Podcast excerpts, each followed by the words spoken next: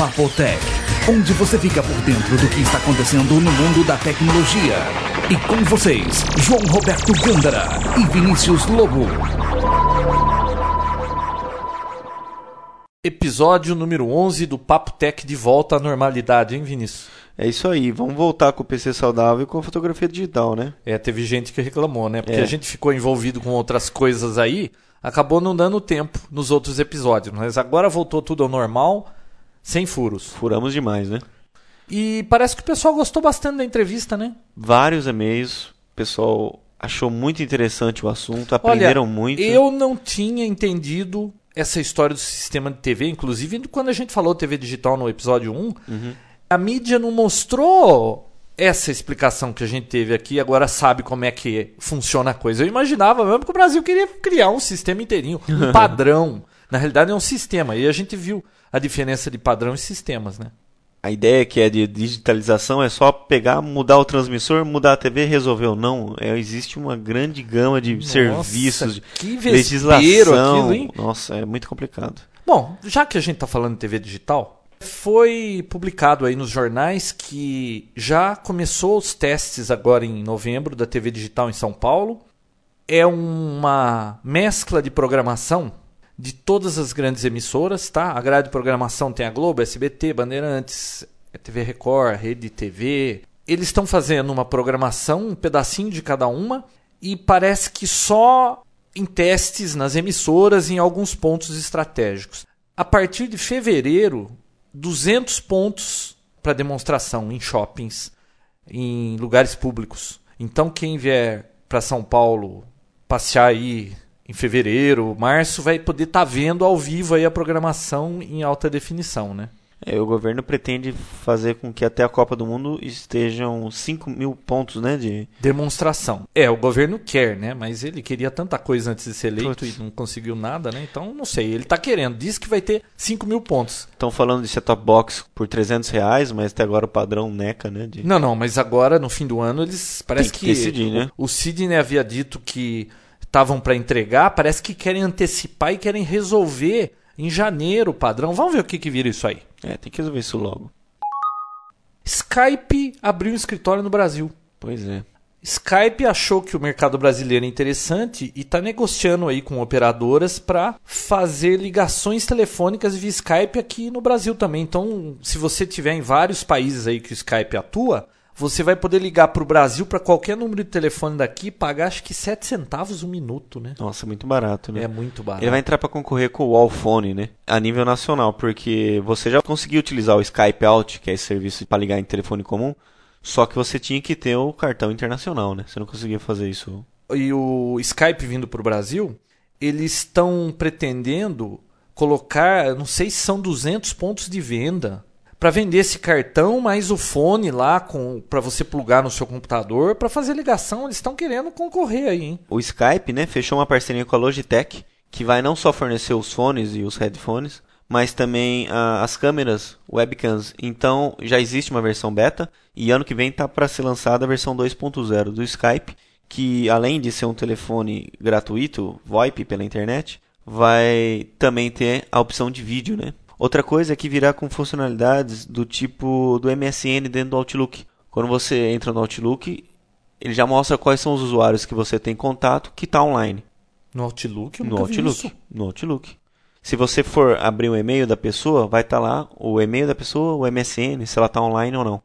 O Skype vai ter vi essa isso, verdade? Verdade. Puxa vida. O Skype vai entrar com essa função também de ver quem está online quando você está recebendo seus e-mails. Vai ter uma interação com os blogs das pessoas e comunicação via a digitação do MSN normal. Então você não vai precisar mais ter o MSN e o Skype aberto ao mesmo tempo. O Skype só vai cu- cuidar Ele vai conversar com o protocolo do MSN? coisas. Exatamente. Que nem o Trillian faz? Exato. Eu não uso o MSN porque eu odeio aquele monte de coisa que o pessoal escreve. Eles pegam lá, a pessoa chama Os assim. emoticons, né? É, a pessoa chama Fernanda. Aí ela muda aquilo, coloca: Hoje eu estou Triste, com raiva. contente, então- E eu- ou põe aquele monte de caractere que fica uma porcaria, fica você não sabe quem é, tem que ficar pondo o mouse em cima, né? o cursor em cima pra ver quem é o- a pessoa que tá por trás daquela loucura Máscara. toda. Então eu uso o Trillian, que é um software que ele acessa todos os O agregador, messengers e eu dou rename no nome. Então com o Trillian eu uso o MSN, que eu tenho conta, o ICQ, o Yahoo e o IM. Todos no Trillian, tudo bonitinho, organizadinho, com os nomes que eu quero e não com aquela porcariada lá que eu não gosto. E outra novidade, além de ter os emoticons, esses winks do MSN, vai ter uma novidade que chama Mood Indicator. Vai ter a indicação do humor da pessoa, então ela vai poder colocar se ela está contente, se ela está triste, se ela está com raiva. Então vai facilitar às vezes de você conversar com a pessoa, não só ocupado, ausente, mas sim, Tô tá de contente, saco cheio, não me aborreça hoje, né? estou estressado. Então você até evita conversar com a pessoa. Nossa, essas coisas estão ficando sofisticadas, né? Pois é, logo logo a gente vai conversar direto com a pessoa, porque tá muito real já, né? Ah, uma outra notícia curiosa. Tem um site que eu encontrei aí que você tem o mapa mundi. Não é o mapa mundi de uma vez só, né? Você escolhe a região, tipo América do Norte, América do Sul, Europa. Vem o mapa da região e vem várias bolinhas assim. Cada bolinha é um jornal. Então você clica nessa bolinha, vem a primeira página do jornal daquele país ou daquela cidade que você clicou. Tem vários do Brasil, jornais no mundo todo. Muito interessante. A gente está colocando o link para você dar uma olhada. As imagens são em alta definição, dá É, pra ler dá- tranquilo, né? É, da primeira página. Bacana. Se viu? você clicar na imagem, ele dá um link até o, o Jornal. jornal. Pô, legal. Muito bacana. Legal mesmo. Bom, e o Vista, hein? A gente não tem falado muito nele. Ah, ele não tem se movimentado muito mais, né? Outra Tá coisa. fora de vista. Não, ele nem chega nas nossas mãos, né? Ele não chega às nossas vistas. O Vista tá prometido agora pro começo de janeiro ser divulgado pela Microsoft a lista completa dos recursos do novo sistema operacional. Eles parecem que até o final de dezembro tem que entregar lá internamente na Microsoft e no comecinho de janeiro ela, acho que por todo esse barulho que a Apple anda fazendo, eles estão se apressando e vão divulgar tudo que há de novo no Windows Vista. Eles vão pular uma, parece uma fase de beta, né? Já vão pular para um beta mais É, avançado. mais completo. O beta que vai sair aí, eu não sei quando é que sai, mas é no primeiro Trimestre. semestre de 2006, ele já vem completo, com quase tudo. Ah, tá, porque também o que lançaram, pelo que a gente tem informação, não vinha nada, né? É, tava Bem- pelado o bem negócio. raw mesmo, É. né? Só o kernel lá. Vamos esperar para ver. Vamos ver. Bom, e o vídeo do iPod? Finalmente arranjei um tempinho e consegui fazer isso aí. A gente tinha combinado de fazer uma coisa mais sofisticada, né, a gente Vinícius? chegou a fazer É, algo sofisticado, é, né? A gente ia aparecer no vídeo, mostrar, falar, mas aí isso implicava. Aí você não gostou da minha cara e tirou, fez um só você, né? Na realidade não foi isso. é complexo esse negócio É de vídeo. muito complicado. Porque nós dois estávamos lá. A câmera ia gravar sozinha. Então a gente precisaria de uma pessoa na câmera. Mas aí quando fosse mostrar alguma coisa, ia ter que dar zoom.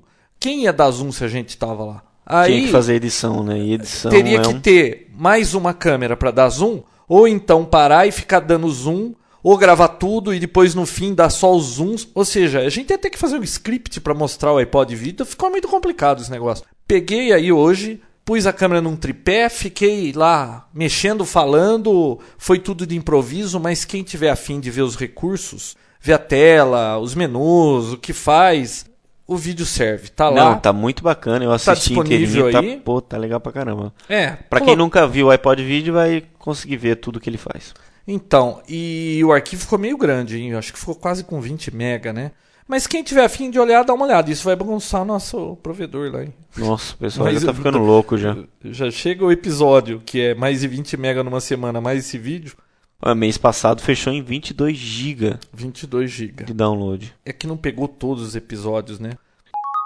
Bom, mas a gente falou de iPod, eu vou ter que comentar um negócio aqui agora que Hum. não tem jeito. Eu tava segurando. Não, não tem como. A gente já falou tudo que o iPod Video, o Nano, eles têm de bom, já falamos o que o Nano tem de ruim, todo mundo já sabe. Agora que a gente já está usando há algum tempo, o Vinícius, o seu chegou também, né? Chegou, chegou essa semana. Tá gostando? Putz. Você só precisa parar de dirigir tentando assistir isso, né? Não, não tem como. Isso nem pode ser feito, né? Mas eu sei que você já foi lá, É levou o carro num Não, lugar vou, aí, já mandou instalar o som, tudo. eu vou explicar como é que foi feito. Vale a pena o pessoal que não tem muita possibilidade de instalar no carro, tem uma solução boa aí. Mas depois eu explico. Tá, bom, o problema é o seguinte. O nosso amigo aí que foi pra Las Vegas assistir o show do Paul McCartney, né? Isso. Aliás, a gente viu a gravação pirata dele, que ficou com a câmera escondida e gravou o show. Muito bacana o show. Ele foi duas vezes no show. Ele passou lá na loja da Apple e, e trouxe o, o, iPod vídeo do Vinícius e eu aproveitei e pedi um controle remoto do iPod, né? Que a princípio é maravilhoso. Ah, pois é, eu falei assim, eu já tenho aquele Universal Dock, onde eu encaixo o iPod em pezinho ali. Eu falei assim, eu compro o controle remoto, porra, agora o iPod fico lá, eu fico ouvindo música, ponho lá na TV para poder ver vídeo, tudo. Uhum. Na teoria. Na teoria. Na mão do Steve Jobs funcionou super bem, né? Sim, com front, Front row row, no né? G5, né? Agora, o controle remoto que é oferecido lá no site da Apple para o iPod é o mesmo que é oferecido para o G5. Só que no iPod ele não funciona direito. Ele... é universal, mas ele é restrito com os iPods, né? Então, ele é uma porcaria esse controle remoto. Você só consegue avançar, pular a música, né? Você pula para a próxima música ou para a música anterior, dá pausa e play e mexe no volume. Só isso. Ele tem um botão de menu, mas o botão de menu não funciona, ele não, Não volta funciona, não faz no nada menu aquele botão. para você poder navegar nos menus. Ele não faz nada, você tem que deixar no menu que você quer e ficar só avançando música e mexendo no volume. Então, para funcionar o controle, você vai ter que, que nem, eu vou para a sala, eu quero ouvir essa, essa, essa música. Tem que criar um playlist. No caminho da sala, entrar no playlist, Deixa já no playlist. no jeito, põe no Dockstation, senta na- na- no sofá e aí você consegue ouvir a música na sequência que você pôs. Fora isso, já era. É um lixo esse controle e eles não falam isso no site da Apple. Lá não fala que ele não funciona, que ele só dá o volume e aquilo. Ah, e o pior de tudo, não funciona com foto. Ah, não, e não, não consegue mudar a fotografia, eu pus Pior, lá. pior do que música. Ele só funciona com música, vídeo eu não testei, mas com foto ele também não funciona. Esse controle é uma porcaria, não serve pra nada. Eu comprei um controle que chegou aqui nem pra peso de papel, porque ele é muito leve. E 29 dólares. 29 dólares. E outro problema, fora a taxa. É. mais um problema com esse controle. Eu entrei, na realidade não é com o controle, é com a própria Apple. Aí eu fiquei doido com esse controle. Eu falei, eu vou entrar lá no site da Apple, vou mandar um e-mail pro suporte, pro pós-venda, para reclamar disso. Eu me sinto enganado com esse controle você remoto. ver, você não era o único. Não, antes de perceber isso aí, Hum. eu percebi que o site da Apple, ele, você fica andando em looping lá dentro. Você não consegue mandar um e-mail para eles. Ah, vamos pro FAQ. Você vai no FAQ, eles respondem um monte de pergunta, que não é o que você quer saber, é claro. E aí, ah, suporte. Você clica no suporte e depois manda de novo pro lugar do iPod. Você não acha como mandar um e-mail para eles. Eu perdi mais de 20 minutos para conseguir mandar um e-mail para eles. Mesmo assim, era para outra coisa o e-mail, não era para isso. Era um review, né? É, então, é que lá não funciona direito. É, tá parecendo a telefônica. Você não consegue falar com alguém, gente, vivo lá na telefônica. É, você liga lá, ah, se você quer falar com o robô, diz que um. Se você quer falar com a secretária eletrônica, diz que dois. Se você quer ouvir esse menu de novo, diz que três. E, e você fica dando volta naqueles menus, Eu sabe? acho. Que você não encontra ninguém para conversar. Tá parecendo a telefônica essa Apple. Eu acho que a Apple. é a Aí o que, que eu fiz? Eu fui ver os fóruns pra ver. É possível que eu esteja fazendo alguma burrada e não entendi direito o negócio, né? Uhum. Olha, eu acho que tem umas 10 páginas todo mundo reclamando desse controle remoto que não funciona. E Por que, que eu não vi isso antes de pedir o controle? E o que é incrível, na loja, no store da Hum. Apple, na hora que você vai comprar o controle, tem uns review embaixo, tá tudo detonando ele. No review da E loja a Apple deles. não faz nada, aquele botão de menu que não funciona. Nem pra excluir Mas aquelas por- mensagens, pô. Mas por que que no Queima o filme. Por que que na página do iPod que diz que isso é um acessório pro iPod, não tá em vermelho que esse negócio não é completo, que é só para volume e mudar de trilha? É uma enganação isso aí. É. Olha, Apple, tá na hora de prestar gente. atenção nos consumidores, hein? Só que só existem robôs na Apple, né? Parece. É, sei lá. Não, não, mas tem aquele Steve Jobs que quando lança um produto Ah. novo ele aparece. Mas será que ele é de verdade? Bom, mas aí já que a gente tá falando do que não funciona também da Apple, Uhum. iPod trava. iPod trava. Quem Sim, sim, sim. não sabia, iPod Mini, por exemplo, o meu ele trava assim numa base de três vezes por mês. Nossa. Na primeira vez eu não sabia, eu saí para uma caminhada, cinco minutos depois travou, não, não destravava, fica com o display aceso. Eu fiz a caminhada inteira sem ouvir nada com o display aceso. Teve que acabar a bateria, aí ele resetou e voltou ao normal. Aí eu falei, não é possível que isso acontecer de novo, eu vou ficar esperando a bateria acabar. Eu fui pesquisar na internet e encontrei que existe uma maneira de resetar o iPod, tá? Parece que é para todos. Você ativa e desativa a chave do hold, segura ao mesmo tempo o select, que é o botão do meio, e o menu por mais de 6 segundos. Aí ele reseta. Agora parece que você mexeu lá e não mexeu no hold e ele reseta também, né? Não, é, na própria capinha que envolve o iPod vídeo, tá lá, pra resetar. Nossa, eles já estão até colocando na capinha, quer dizer que a coisa trava mesmo, Não, né? trava, trava muito. Não, é porque no meu até então não travou Não, nenhuma o vez. meu iPod vídeo, o Vinícius não teve problema nenhum com dele ainda. Não. Mas o meu, como vocês vão poder ver no vídeo que eu mostrei do iPod, às vezes desaparece a capa do álbum, da música. Pois é, na apresentação do, do, Papo Papo Tech, Tech eu, não tá eu lá fui o mostrar o artwork. Papo Tech, tá lá sem a- o álbum. e tem o álbum. Inclusive, se você clicar no Papo Tech, tem também a descrição dos tópicos que a gente discutiu no episódio, tem tudo, né? Mas eu não sei, talvez seja algum problema de porta USB aqui, eu ainda tô pra ver direito isso. Mas tem lá os seus probleminhas. Ah, e voltando ao assunto, então, no iPod vídeo, você não precisa dar um hold on, um hold off. Só select menu e ele reseta. Vai ver que eles falam esse negócio do hold, que é porque às vezes a pessoa tá com a tecla no travado. hold e pensa que tá travado, né? É verdade. Chega do iPod. Chega. Bom, saiu uma reportagem no New York Times, uma invenção no mínimo curiosa, né, João? É, um inventor aí, a gente vai colocar o link pro pessoal dar uma olhada, inventou um dispositivo para manter adolescente à distância. Nossa, você vai instalar um aqui na sua casa? Como é que você mantém adolescente à distância? Você consegue imaginar alguma maneira de fazer isso? Ah, não sei. Manter adolescente à distância. Como será que a gente faria isso sem esse aparelho dele, hein? Algum tipo de música que eles não gostem? Música velha, música velha, filme velho. Bom, esse cara inventou um dispositivo que emite um som de alta frequência com 75 decibéis, ou seja, isso é um barulhão, tá? Só que como é uma frequência muito alta, pessoas de mais idade, assim, vamos dizer assim, dos 40, 50 para cima, não escutam direito mais essa frequência, então aquilo não os irrita. Só que o adolescente escuta aquilo. Eu me lembro que há poucos anos, quando eu ficava perto de uma TV, eu escutava aquele assobio, sabe? Aquele bzzz, 15750 Hz lá do, da televisão. Eu escutava aquilo, aquilo me aborrecia. Eu percebia de olhos fechados se a TV estava ligada ou não. E eles percebem, então esse dispositivo faz esse barulho e o adolescente fica irritado e, e- e vai embora. Que nem apito de cachorro. Não Sim. que adolescente seja comparado com cachorro, mas é que esse dispositivo Oh, serviu para isso. Mas falando de adolescente, sabe uma coisa curiosa que eu estava pensando esses dias Hum. e eu ouvi também aí num, num podcast eles discutindo esse assunto de qualidade? É. Na época que eu era adolescente, era tava começando o CD, né? Há muito tempo atrás, né? É, não é muito tempo. Parece que foi ontem. Ah, sei. Mas estava começando o CD, então a gente saiu do vinil, que a qualidade era boa.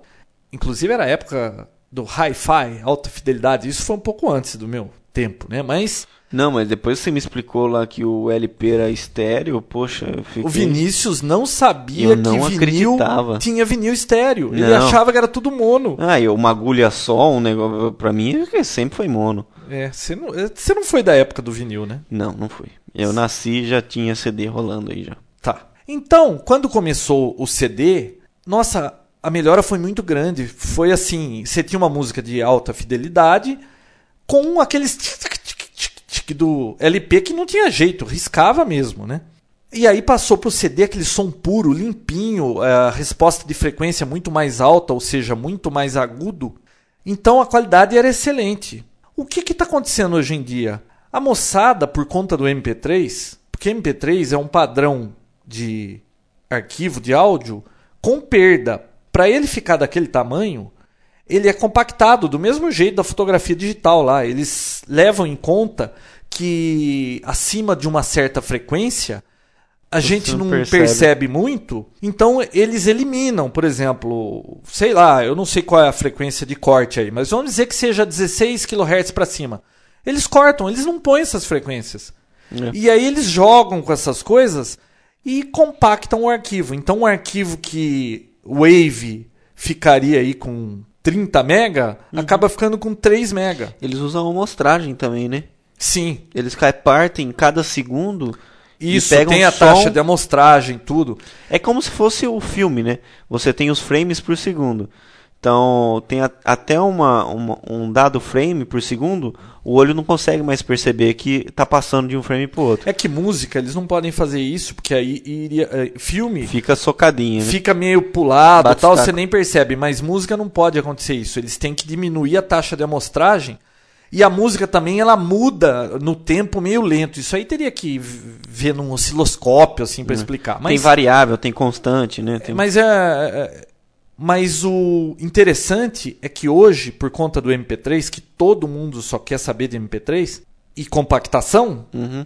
está se jogando fora a alta qualidade da música do CD. Então, você compra um CD, se você ouvir no seu aparelho de som ou no carro, você tente prestar atenção, pelo menos os mais novos, né, que talvez não tenham percebido isso, presta atenção na qualidade do som agudo, como é perfeito. Claro que um CD com uma boa qualidade, né? Porque tem CD que ele já é ruim, né? Agora, o MP3 ele já vem com baixa qualidade. Então você não ouve toda essa perfeição de música aí. Audiófilos vão ficar doido aí com o MP3, né? Não, você sente quando você coloca um CD pra tocar, sente o peso. Ele é mais pesado, ele é mais encorpado, né? É, é muito diferente no grave, no agudo. Então, o que está acontecendo? Os adolescentes hoje, essa moçada aí, tipo Vinícius, É. não conhece música de alta fidelidade. Ele não conhece, ele não está acostumado com aquilo. Está acostumado com esse som ruim já. Não, eu consigo perceber. Não, você menos. consegue perceber se tiver a referência, mas, Ah, mas a moçada Ah, não sabe. Molecada não. É, tá o nem- MP3, todo mundo fala, ah, que legal, MP3, 128 kilobits, tá ótimo. Tem uns que querem economizar e gravam em 96, 112. 64 até. É, para áudio, 56, até 48, não precisa mais do que isso, para áudio mono.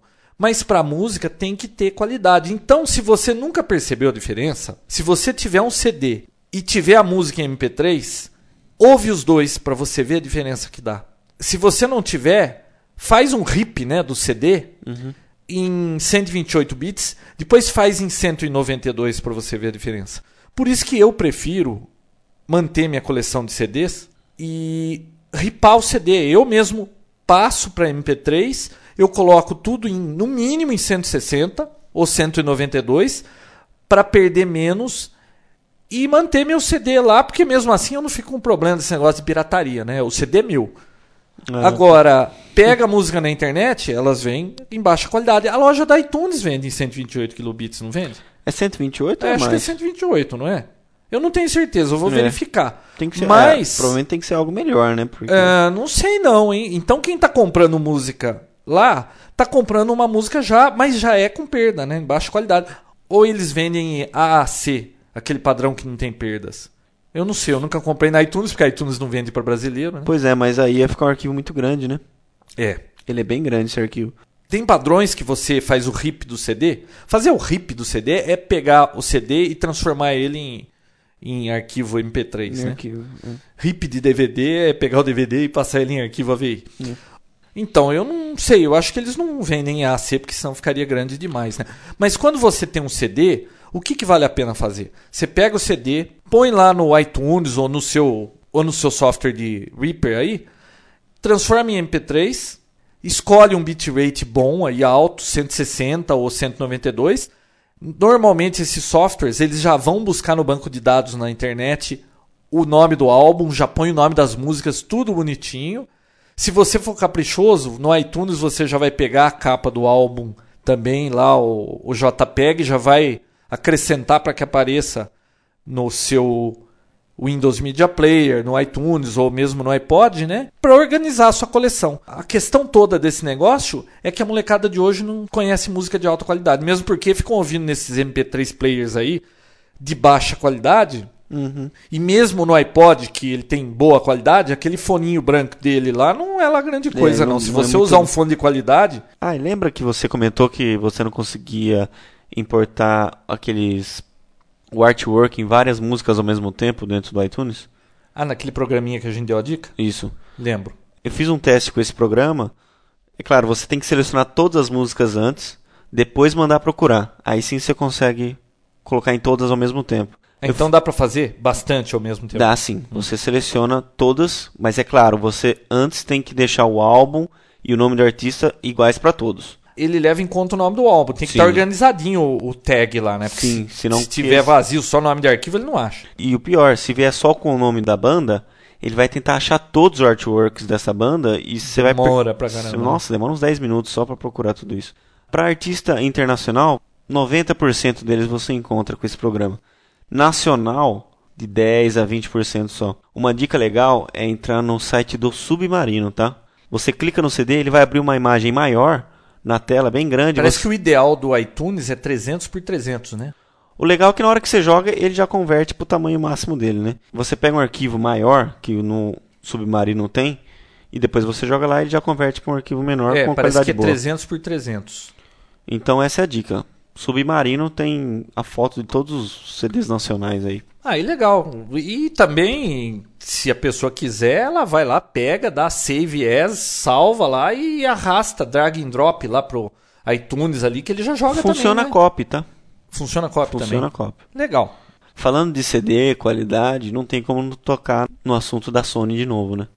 Além de estar fazendo os recalls já dos CDs, é, Do Rootkits, do, do Rootkits, fiasco. todo mundo que comprou músicas da Sony pelo Amazon tá recebendo e-mails explicando a situação da Sony, o site onde você abaixa o Service Pack que corrige isso. E tem uma dica para quem tá aqui no Brasil e comprou esse CD americano e não tem como fazer esse recall, tá com esse CD que tem rootkit, na hora de você colocar Guarda pra vender mais caro. Deve valer alguma coisa no futuro.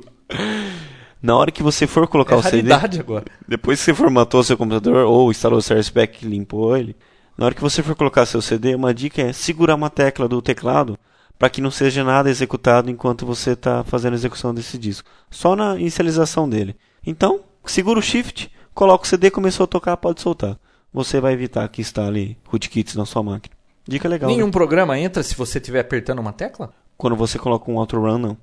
Ah, essa é uma boa dica, não sabia não. Legal, o duro é lembrar de todas essas dicas, né? Um dia que você colocar assim, já foi. Já está com o rootkit de novo. É, é uma pena.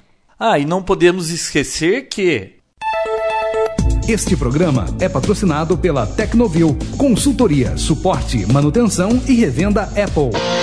Rede Computadores, consultoria, suporte, manutenção e revenda Microsoft, Novell e Linux. Handtronics, indústria e comércio de dispositivos para telecomunicações. Poxa, gostei, ficou legal. gostou, ficou bacana, né? Ficou bom. Gerry caprichou nessa daí. É. E agora, vamos ao PC saudável? Vamos lá. Mantenha seu PC saudável com as dicas e truques do Papotec. E qual será o assunto de hoje, Vinícius? O assunto de hoje vai ser muito bacana, hein? vai ser algo que passa despercebido e pessoas que não sabem organizar isso perdem muito tempo no dia a dia, no trabalho com o PC. Barra de tarefas. Vamos lá. Para quem não sabe, barra de tarefa é aquela barra azulzinha para quem tem o XP ou aquela cinza onde fica o botão iniciar e o relógio no outro canto. Na parte inferior, né? Do sistema operacional Windows. Pode ter alguém que esteja pensando que a gente fala muito de iPod aqui, que a gente tá falando de Apple. Não, é o Windows. É. O Windows, eu falei? Não, Windows. Windows, O Windows, não, Windows. Hum. É, essa barra que você falou aí embaixo, mas tem gente que coloca em qualquer lugar, né? Você Não, às vezes tem gente que sem querer arrasta e joga lá na lateral e depois fica desesperado. Acha que vai Nossa! precisar formatar a máquina É. para resolver. Pois é. Essa barra ela esconde vários segredos, sabe? E um dos principais, o que eu acho mais bacana e a primeira coisa que eu faço quando eu acabo de formatar meu micro é habilitar a inicialização rápida. Basta clicar com o botão direito em cima dele e até barra de ferramentas tem lá Quick Start ou inicialização rápida. São aqueles íconezinhos que ficam do lado do Start, do Ah, lado Quick inici- Launch, né? em- Isso. Ah, é Quick Launch em inglês, né? É. Então lá geralmente vem o Internet Explorer, vem o Explorer do Windows, vem aquele ícone que faz com que mostre o seu desktop, feche todos os programas e minimize. É bem bacana. Você usa ele também, né, João? Olha, eu sempre que eu instalo um Windows novo, eu já vou ali, eu coloco esse. Como que chama? Quick Launch. Não, mas em português. Ah, é o inicialização rápida. Inicialização rápida.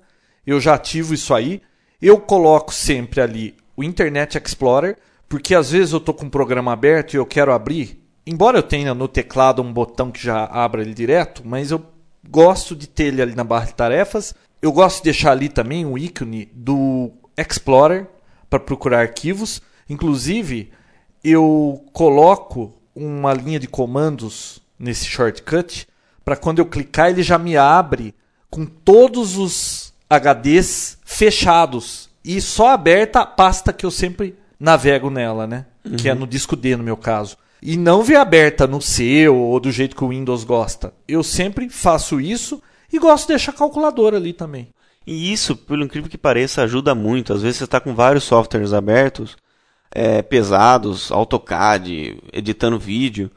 Você não precisa minimizar tudo isso para poder entrar onde você quer. Tá com o ícone lá fácil, pô, ajuda Agora muito. também tem uns softwares aí que, sem pedir, né? Porque a hum. maioria pede. É, quer que instale na inicialização é. rápida.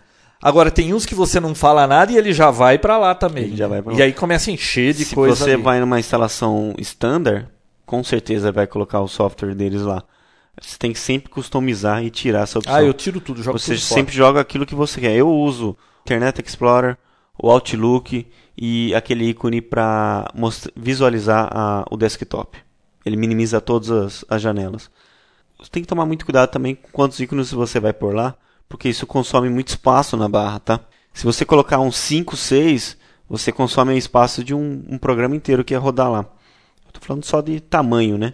É, porque aí começa a abrir muita janela, né? Ele, ele vai minimizar. Ele ocupa espaço. É, vai ficando muito pequeno. Então, clica com o botão direito de novo nessa barra, desbloqueia ela, ela vai aparecer uns pontinhos de lado dessa barra de inicialização. Você vai fechando ela, deixando só os ícones que você realmente usa direto, e os outros ele vai criar uma barrinha que só você clicar nele ele vai subir a barrinha com os programas que você mais usa lá. É, você na realidade ajusta o tamanho da área dessa barra de tarefas Exato. que vai ser permitido para que seja a minimização dos programas abertos. Exatamente. Ou seja, você coloca o mais próximo possível da esquerda antes que esconda, porque se você puxar ela muito para a esquerda, ela esconde o ícone, né? É, então, mas aí você deixa só os ícones que você usa muito. Aí né? depois dá um lock nela, lá, na, trava, como Trava é? ela de Trava, volta, bloquear. E aí ela fica limpa. Sabe um outro lugar que eu também coloco hum. os programas que eu mais uso? Porque eu uso, tem uns 10 programas que eu uso demais, tipo CorelDRAW, Photoshop, alguns softwares que eu utilizo aqui para desenvolvimento de software, o Adobe Audition para gravar esse programa e outras coisas. No iniciar, naquela lista do iniciar. Dos programas mais usados, né? É, não, é que os que você vai usando, ele vai, vai apresentando aumentando. embaixo. Mas uhum. se você arrastar, ter uma linha separando, você uhum. jogar em cima, ele fica sempre ali. Aquela lista também é muito útil. Eu coloco tudo ali. Facilita bastante. E esse problema de espaço na barra também é complicado. Por quê? Quando você usa no XP, você abre vários Internet Explorer. Vai abrindo, vai abrindo. Chega uma hora que tem tantos que ele vai e agrupa tudo num só. Eu não gosto Isso disso. É a primeira coisa é que eu É uma desligo. porcaria. Tá, como que a gente remove é isso? É porque, sabe o hum. que acontece? Hum. Você abre lá umas 10 vezes uh, essa instância do Internet Explorer. Ele agrupa tudo e fica numa janelinha só embaixo. Um você não percebe que você está com 10 Internet Explorer, cada programa desse vai ocupar memória, seu micro vai virar uma carroça, a pessoa fica sem perceber. E é o default, né? Ele já vem é. assim, né? Por isso que existe o PC saudável. É, esse programa do Vinícius é para não deixar você ficar com o seu computador lerdo. Ou outro problema é quando você seleciona vários programas e está fazendo download. Ele agrupa tudo num só, você não sabe qual terminou, qual não terminou. É bem complicado. Botão direito na barra de tarefas, propriedades, vai ter um ícone lá. Agrupar programas semelhantes, algo parecido assim. Só tirar essa opção, pronto, você usa Internet Explorer, vai abrir cada um numa janelinha, como deve ser feito, né? Aliás, devia ser o default. Isso. Outra coisa, a barra de idiomas. Toda vez que você instala, vem aquela barrinha. Se você tem um teclado em inglês, tá? EN, português, PT isso também enche o saco e, e consome espaço. Nada, né? E consome espaço também, né? Isso aí tá lá no painel de de controle, né? É outra coisa que vem default e não serve pra nada. Tá, então vamos aprender a desabilitar essa porcaria. Botão direito na barra de tarefas. Primeira opção, barra de ferramentas. Vai ter lá barra de idiomas. Só clicar lá, vai sumir aquela porcaria, vai parar de consumir espaço no seu barra de ferramentas. Outra opção legal, que também faz parte dessa, dessa nossa barra de tarefas, é o relógio. Muita gente sofre com horário, horário de verão. Você chega a cada hora tá um horário diferente. Existe uma opção lá dentro, se você entrar no, no relógio, tem lá Internet Time ou hora da internet, alguma coisa assim. Habilite essa função. Se você tiver uma internet rápida plugada 24 horas aí, ele vai acessar um, um site, um servidor de, de hora e vai baixar a hora atualizada. Pronto, você nunca mais vai ter problema com horário, tá? Basta selecionar a sua. Não vai ter problema com horário no, do PC Do ali. PC. Agora, se ele já não, Não. cumpre horário. Você seleciona o fuso horário certinho, Brasília, para não ter erro, e pronto, você vai estar sempre com o horário certinho. Outra coisa que também faz parte dessa barra são aqueles ícones que ficam do lado do relógio. Todo programa que você instala hoje instala uma porcaria dessa lá. Nossa. Isso consome processamento, consome memória. Isso é como se fosse um spyware legal. Não, e o pior, Hum. sabe aquele usuário desleixado? Ele instala um monte de programas, cada programa instala alguma coisa na barra da esquerda, que é a inicialização rápida. Então ele fica com É a bandeja. 10. Bandeja do sistema. É, ele fica com 10 ali à esquerda. E aí ele instala mais um monte de programas que colocam um É. monte de coisa nesses ícones do lado do relógio. E aí quase que um encontra o outro. Fica um espacinho assim, ó, pra minimizar as coisas. Fica horrível. É, aí você consegue abrir um programa só de cada vez. Agora, se você gosta disso, desbloqueia, aumenta a barra de tarefas, ela fica larga assim, aí você vai conseguir deixar um monte de ícones ali. Porque se você gosta disso. XP tem um problema também, quando você carrega muita coisa, ele cria como se fosse um menu. Ele cria uma segunda barra abaixo e um- uma setinha para cima e para baixo. Isso também é um problema, porque você se perde totalmente. Você vê lá dois programas abertos só, na hora que você põe para cima tem 20 programas abertos. Aqueles programas que ficam do lado do relógio são todos programas que vão estar utilizando a sua memória. Quando você instala drive de placa de vídeo, a Nvidia instala isso. Remova. QuickTime também instala É, isso. QuickTime, o que, que esse negócio tem que ficar ali ativo para inicializar mais rápido? Para ver se tem uma versão mais nova? Imagina se cada programa, a CorelDRAW, ele joga uma porcaria ali que fica vendo se tem versão mais nova. Pra quem tem IBM e tem aquele Lotus, aquilo é horrível. Ele instala no mínimo 7, 8 ícones do lado do relógio.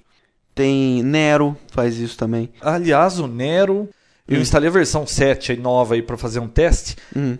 E eu devo ter passado por aquela sessão de Next voando, né? Next, next, next. Você quer ver o programa instalado Mudou logo? todos os seus ícones. Nossa, todos os tipos de arquivo. Numa É. outra dica. Ele assume tudo pra ele, Então, né? numa outra dica a gente explica como é que volta é, esse negócio. Ele mudou Legal. tudo, tudo é dele agora. Você vai tocar MP3, é o símbolo do Nero. Você vai tocar um AVI, é o Nero. Tudo é Nero, pô. Então, pra dizer... Além de Nero pôs fogo em Roma, quer tacar fogo no meu PC também. Então, para desabilitar, esses softwares cada um é de um jeito, tá? Mas a maioria das vezes é clicar com o botão direito em cima dele, entrar nas propriedades, numas opções, vai ter lá remover o ícone da System Tray. Removeu, resolveu. Isso também inclui naquele MS-config que a gente fez no último programa, né? No último PC saudável a gente explicou como remove o QuickTime da forma mais direto ao, ao assunto, mas tem como remover lá direto também. Cirurgicamente. É. Então é isso. Esse é o PC saudável? Para essa semana sim. Mas para semana que vem eu vou falar de algumas outras dicas e eu testei, inclusive é lançamento, o Firefox 1.5. Para quem não conhece, é um browser que é concorrente do Internet Explorer. Baixem, testem, é muito bom, tá? Mas você vai falar dele semana que Eu vem. explico com mais detalhes semana que vem. Legal. Vamos para a fotografia? Vamos tirar foto? E agora, fotografia digital Papotec. Informações sobre equipamentos e dicas de como fotografar melhor. Bom, hoje vamos falar de baterias recarregáveis. Legal, assunto legal. É, Todo mundo tem bateria recarregável em todos é os não lugares. serve em dia. só para fotografia digital, né? Serve para qualquer coisa que precise de bateria recarregável. né? Celular, iPod, câmera digital, tudo. Bom, o que, que a pessoa percebe, a primeira coisa que ela percebe quando ela compra uma câmera digital, que bateria não dura nada. Não dura mesmo. Quando você compra uma câmera digital, eles mandam um pack de bateria, né? Uhum. É comum, você compra uma Canon, vem lá com quatro baterias alcalinas. Você compra uma Sony, vem com quatro baterias alcalinas.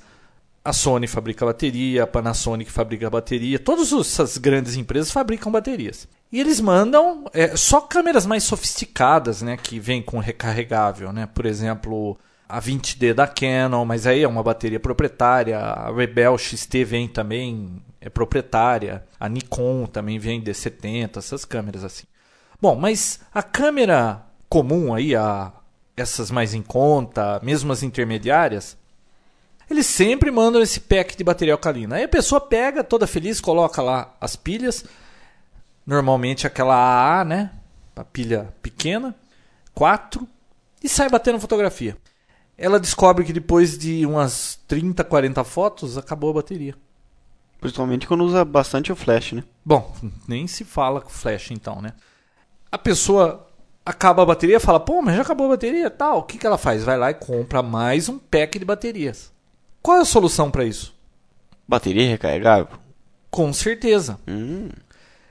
Não vale a pena usar bateria alcalina. Essas high, hiper, ultra, extra, sei lá o que que tem aí, seja de quem for, Duracell, é, Panasonic, Rayovac, qualquer coisa, não vale a pena. Aquele- Quanto custa um pack desse? Aquela redução de custo por não precisar revelar, você gasta em bateria, né? Você já viu que interessante? Hum. Uma bateria alcalina, dessas marcas famosas aí, custa acho que 7 reais um é pacotinho. caríssimo. É. 7 reais um pacote. Uhum. Sabe quanto custa uma bateria recarregável? Hoje, Hum. uma, né? Por volta de 7 reais. Mas a bateria recarregável, ela pode durar de 500 a 800 recargas. Não tem que fazer conta. Você tem que sair atrás e comprar um, um ou dois packs Uhum. De bateria para sua câmera. Se a sua câmera usa quatro baterias, compre oito baterias recarregáveis. Parece que a Sony, a Cybershot, já vem com a bateria recarregável da Algumas própria Sony. câmeras aí que custam mais caro, eles colocam bateria recarregável, mas o comum é vir a normal, né? Uhum. Bom, a diferença entre a recarregável e a normal é que a, a normal é um, um volt e meio, a recarregável é sempre 1.2 volts. Mas o que que acontece? A bateria recarregável tem uma capacidade maior do que essas alcalinas aí. Que é a amperagem. É. Hum. E elas antes era tudo abaixo de 1 ampere, né? Então eles usavam aquela medida de miliampere que 1000 miliamperes é 1 ampere, né? Sim. Então era 800 miliamperes, 500 miliamperes, 650 miliamperes. Agora tá tudo acima, eles, mas eles não usam o ampere. Por exemplo, 1600 miliampere ao invés de 1.6 ampere, né? Uhum. Bom, mas voltando ao o que é importante aí, por que que câmera digital consome tanta bateria? Eu acredito que seja por causa do flash. Isso é um ponto. Esse é um ponto. Não é o que mais gasta.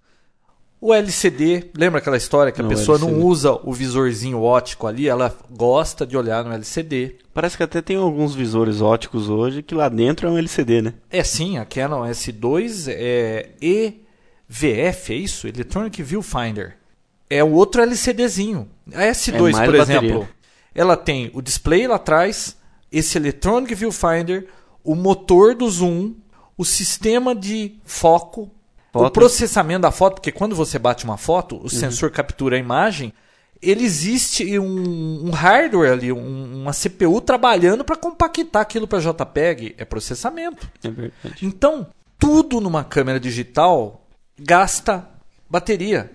Então precisa-se de baterias de alta capacidade para aguentar o tranco, porque senão você tira 30 fotos, acabou. Não adianta você ter um cartão que bate 200, 500 mil fotos e você tem que ficar trocando a bateria, né? Pois é, e acontece aquela famosa cena, né? No meio do aniversário da- do filho, a mãe acaba a bateria, vai lá, começa a carregar durante a. Ah, Aí tira, tira mais duas fotos, volta pra carregar mais duas nossa, é fotos. assim mesmo, hein? Não é? Acontece. Então, Acho que todo mundo já passou por isso. Nossa, horrível. Agora, sabe um fato curioso? Eu tava falando, né, dos fabricantes de bateria. Você percebeu que na televisão só tem propaganda de pilha alcalina? Você já viu a Duracell, a Panasonic, a Sony fazendo propaganda. Compre as baterias recarregáveis. Com 7 amperes? Não, nunca vi. Não tem de 7 amperes, mas. Não, é. tô, tô zoando. Viu? É, eles não fazem propaganda. Eles querem que você compre alcalina, que não dura nada, e você joga fora, estraga o meio ambiente. Ah, que legal. Porque a recarregável ela é até melhor para o meio ambiente, né? Ela, você compra e ela dura um tempão, né? Depois tem que jogar fora. Em lixo correto, né? É, mas eles não fazem propaganda das baterias. É verdade. Não é curioso? Isso é. eu, eu, nunca vi propaganda. Eu, nunca... eu, já vi propaganda da bateria alcalina que o ursinho fica batendo bumbo lá. Coelhinho. Coelhinho? Coelhinho. Coelhinho. E... Mas recarregável, eles não são bobos de fazerem isso aí, não. Eu nunca tinha me atentado a isso, é verdade. Bom, o que, que tem no mercado de bateria? Antigamente tinha a de níquel cadmio, né? Só que aquela bateria tinha um problema grave e eu acho que ela ajudou a fazer aí, vamos dizer assim, uma imagem ruim de bateria recarregável por causa de um problema que ela tinha que chamava efeito memória. Hum, que acontece muito em bateria de notebook, tá, gente? Mas agora os notebooks são com níquel metal ou lítio-íon, né? Mudou a tecnologia. Uhum. Mas o que, que acontecia? Por cima, bateria de níquel cadmio, aquela recarregável antiga, ela tinha um problema que chamava efeito memória. Você usava, ela descarregou. Você tinha que ficar tomando conta para que você nunca deixasse ela descarregar totalmente, porque era um perigo também, poderia danificar a bateria. Ela não ela carregava descar... mais depois. É, chegar no zero, não podia. Então, quando indicasse que ela estava descarregada, já era para carregar, não era para ficar tentando usar esse tipo de coisa. Então, você tinha que tomar conta, parecia um filho, tá? não, não pode chegar a zero. Aí, quando você colocava aquilo para carregar, você tinha que esperar o tempo certo e aí carregava a bateria. Vamos dizer que você pegou, colocou na câmera, tirou algumas fotos e aí você vai fazer uma viagem, você fala, pô, tá com meia vida a minha bateria, eu quero carregar de novo. Você não podia fazer isso. Porque se você carregar uma bateria de níquel cadmio antes dela ter descarregado, você pode carregar demais depois. Vamos dizer que o carregador tem um timer, ele desligue no tempo errado, porque ele não, ele não sabe quanto. Esses carregadores são burros. Ele não sabe quanto tem de carga de bateria. Então ele vai carregar aquele tempo X. Quando chegou naquele tempo, ele carregou demais a bateria. E isso pode danificar uma bateria. E essa história de tempo errado causava esse efeito memória. A bateria ela não conseguia mais chegar na carga total, ela não tinha mais aquela capacidade. Ela começava a ficar no meio termo lá e ficava com essa memória aí. Então é muito comum uma bateria níquel-cadmio que era para durar até mil recargas se fosse cuidada direitinho, né? Eu não sei se ela chegava a mil recargas. Sim. Seria um negócio da China, né? Você pagar baratinho e a bateria durar mil vezes. Mas mesmo que ela durasse menos, por problema do efeito memória, acabava estragando antes e eu jogava a bateria fora. Aliás, tinha um amigo meu, ele usava um truque muito curioso com esse negócio de bateria. A bateria, às vezes parava de funcionar. Você tinha quatro baterias lá, 1.2 volts cada uma, né? Uhum. Às vezes parava de funcionar. Você media lá com o multímetro, quando está carregada ela chega a dar 1.4 até 1.5, tá? Media todas as quatro, uma delas estava zero. A bateria estava em curto. Imagine que lá na bateria existem o polo positivo e o negativo e imagine dois pentes assim, um encaixando no outro, mas sem encostar. São aqueles como é que chama aquilo? Vamos dizer placa, mas não é placa, Sim. até a maneira que ela é montada. Uhum. O que, que acontecia? Com o tempo, ah, apareciam cristais que cresciam ali e encostavam o negativo no positivo, a bateria ficava em curto. Sabe o que ele fazia? Ele hum. pegava essa bateria em curto, chegava numa fonte de alimentação aí de, de 30 volts, dava um choque na bateria. A bateria de 1.2, ele encostava ali, passava corrente, o cristal é fraco, ele tum, estourava, a bateria voltava a funcionar, ele ganhava mais um tempo de vida da bateria. Bom, mas isso é história velha. O que, que aconteceu? De alguns anos para cá, estão fazendo bateria de níquel metal e lítio-íon. Essa bateria ou esses dois tipos de bateria não tem aquele efeito memória. Então você não tem tanto aquele problema de ficar se preocupando. Eu não descarreguei ela completamente. Será que eu posso carregar agora? Acabou isso aí, tá? E quanto à capacidade da bateria? Só para dar uma ideia como funciona isso, hoje existem baterias de 2.500, 2.500 mAh, 3.600, 4.000 mAh.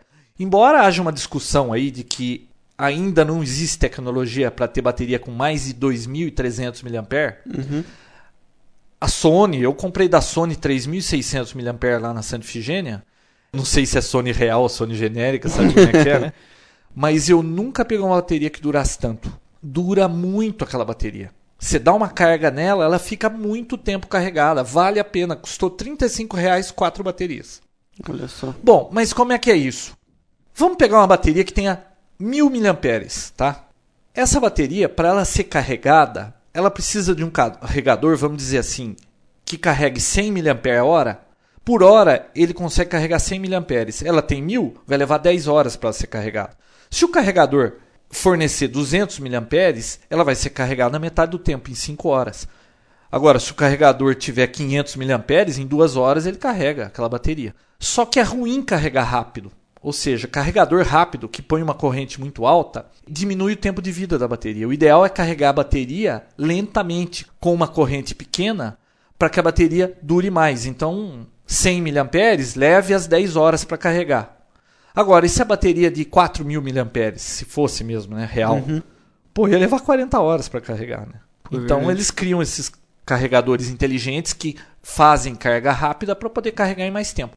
Só que quando você compra um pack de baterias, o ideal é você já comprar aquele pacote que vem com o carregador e as baterias. Sabe por quê? Porque aquele carregador, ele já vem com timer para desligar no tempo certo daquela bateria.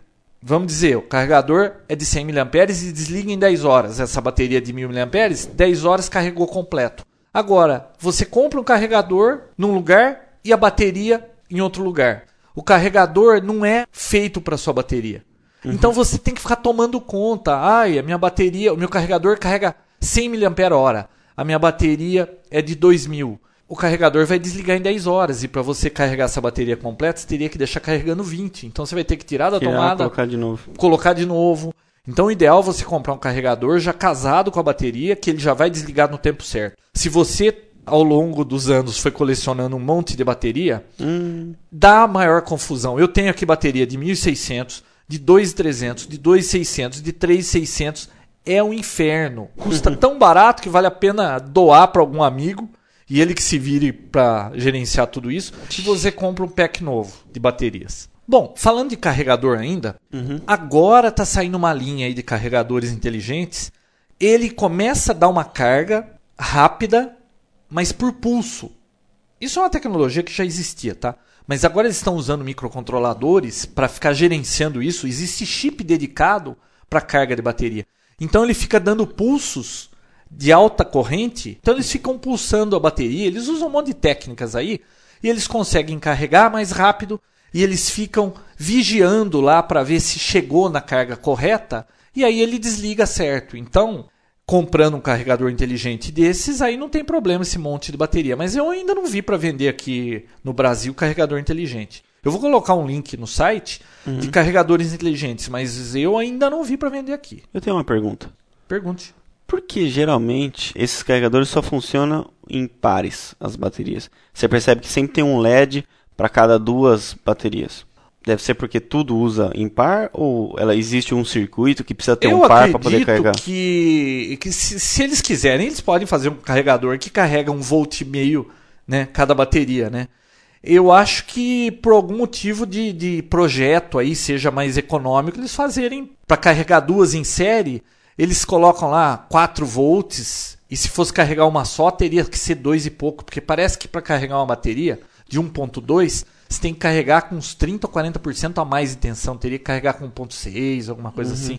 Eu acho que é projeto, é só uma questão de projeto. Se quiser, pode carregar uma por uma. E misturar dá problema também. Dá problema do seguinte: se você misturar uma bateria de 1000 mAh com uma de 2000 mAh e o seu carregador fornecer 100 mAh e ficar 10 horas carregando, a de 100 mAh foi carregada corretamente. A de 2000 carregou só metade. E conforme a bateria vai sendo carregada, ela vai mudando as características e muda a corrente que passa sobre ela, vai atrapalhar também a carga da outra, dá uma confusão desgraçada. É melhor não fazer isso. Como estão em série, né? Então um atrapalha o outro. É, melhor não fazer isso aí que não vai dar muito certo. Quando você compra a bateria, elas nunca dão a carga completa assim na primeira carga. ela não dura o 100% que ela deveria durar. Só após uns 3, 4, 5, 6 ciclos de recarga que ela passa a ter a capacidade nominal dela, passa a funcionar direitinho. Então hoje vale a pena comprar um pack de bateria recarregável. Dura muito mais. Só para você ter uma ideia, na S2, quando vi a bateria original dessa Canon, eu acho que foram umas 60 fotos com a bateria original, Uhum. alcalina. Com a recarregável de 3.600 que eu comprei da Sony lá na Santa Ifigênia, durou acho que umas 250 fotos. Poxa. Então, o ideal é comprar bateria recarregável. Para de jogar dinheiro no lixo de comprar bateria alcalina para câmera fotográfica. E MP3 Player também, né? ah, Usa para muito. qualquer coisa que use bateria, hoje em dia o negócio é, é bateria recarregável. Menos controle né? remoto. Controle remoto pode usar as Ah, alcalinas. controle né? remoto dura tanto tempo É. que acho que não vale a pena, né? Até aquelas de carvão ainda dura bastante. Bom, é isso que a gente tinha para falar de bateria. Eu não sei se eu esqueci alguma coisa, mas a vida hoje em dia está muito complicada, viu? Com essa história de bateria. Olha só, eu tenho que gerenciar bateria recarregável da minha câmera fotográfica, dos dois iPods, do meu teclado que é recarregável, do meu mouse que é recarregável, do mouse do outro computador que é recarregável, do telefone sem fio, do outro telefone sem fio, do telefone celular. Hoje em dia tudo gira em torno de bateria recarregável. Nós estamos ferrados. A gente tem que ficar tomando conta de tudo isso. É A vida tá ficando complicada, viu? Tá mesmo? Bom, tem mais alguma coisa que você queira falar? Tem sim. Eu recebi um e-mail semana passada. Um, nós recebemos um monte. Olha, pessoal, nem todos dá pra gente falar assim já na mesma semana, tá? Tem alguns que a gente vai comentar depois, alguns que não vai dar nem pra comentar, tá? Mas nós estamos anotando todas as sugestões e no que for possível a gente vai comentar aqui. Inclusive teve um que um não, vários que pediram para que a gente fosse mais explícito na explicação de como fazer uma cópia lá do DVD de backup. Num episódio nós vamos explicar direitinho Vamos isso voltar nisso aí. Então, recebi um e-mail do Samuel Freire. Ele fez uma pergunta direta pro Mantendo o CPC Saudável. Ele queria saber da Por que compatibilidade. você não respondeu isso no seu PC saudável? Ah, porque eu acabei esquecendo. Ah, tá. E ele fez a pergunta Você do- bagunça o programa. Assim.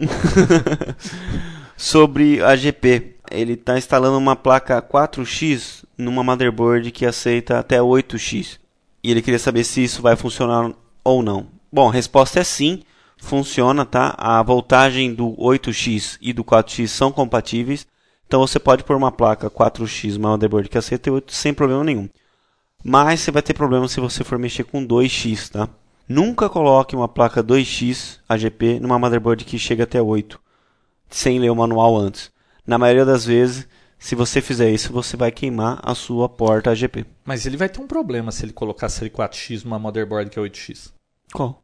Ah, ele vai ficar pensando assim, puxa vida, eu podia ter uma placa de 8X, né? Ia ser muito mais rápido, né? É verdade. Fica fazendo gastar mais. Falando em gastar mais, É o tipo de coisa que é aquela, aquela velocidade que aumenta, mas a gente não percebe. É, né? não percebe, né? Uhum. Falando em gastar mais, nós recebemos um e-mail, né? Que eles ouviram o Papo Tech, a gente falou de iPod Nano, eles resolveram comprar iPod Nano pra ouvir o Papo Tech. Pois Essa é, eu gostei. teve um caso aí, um brasileiro acabou contando para um outro brasileiro que está nos Estados Unidos, eles foram lá e compraram dois iPod Nano só para ouvir o Papo Tech, e se sobrar tempo e tiver, eles vão ouvir um pouco de música Nossa, curioso, no mínimo curioso. também, no mínimo.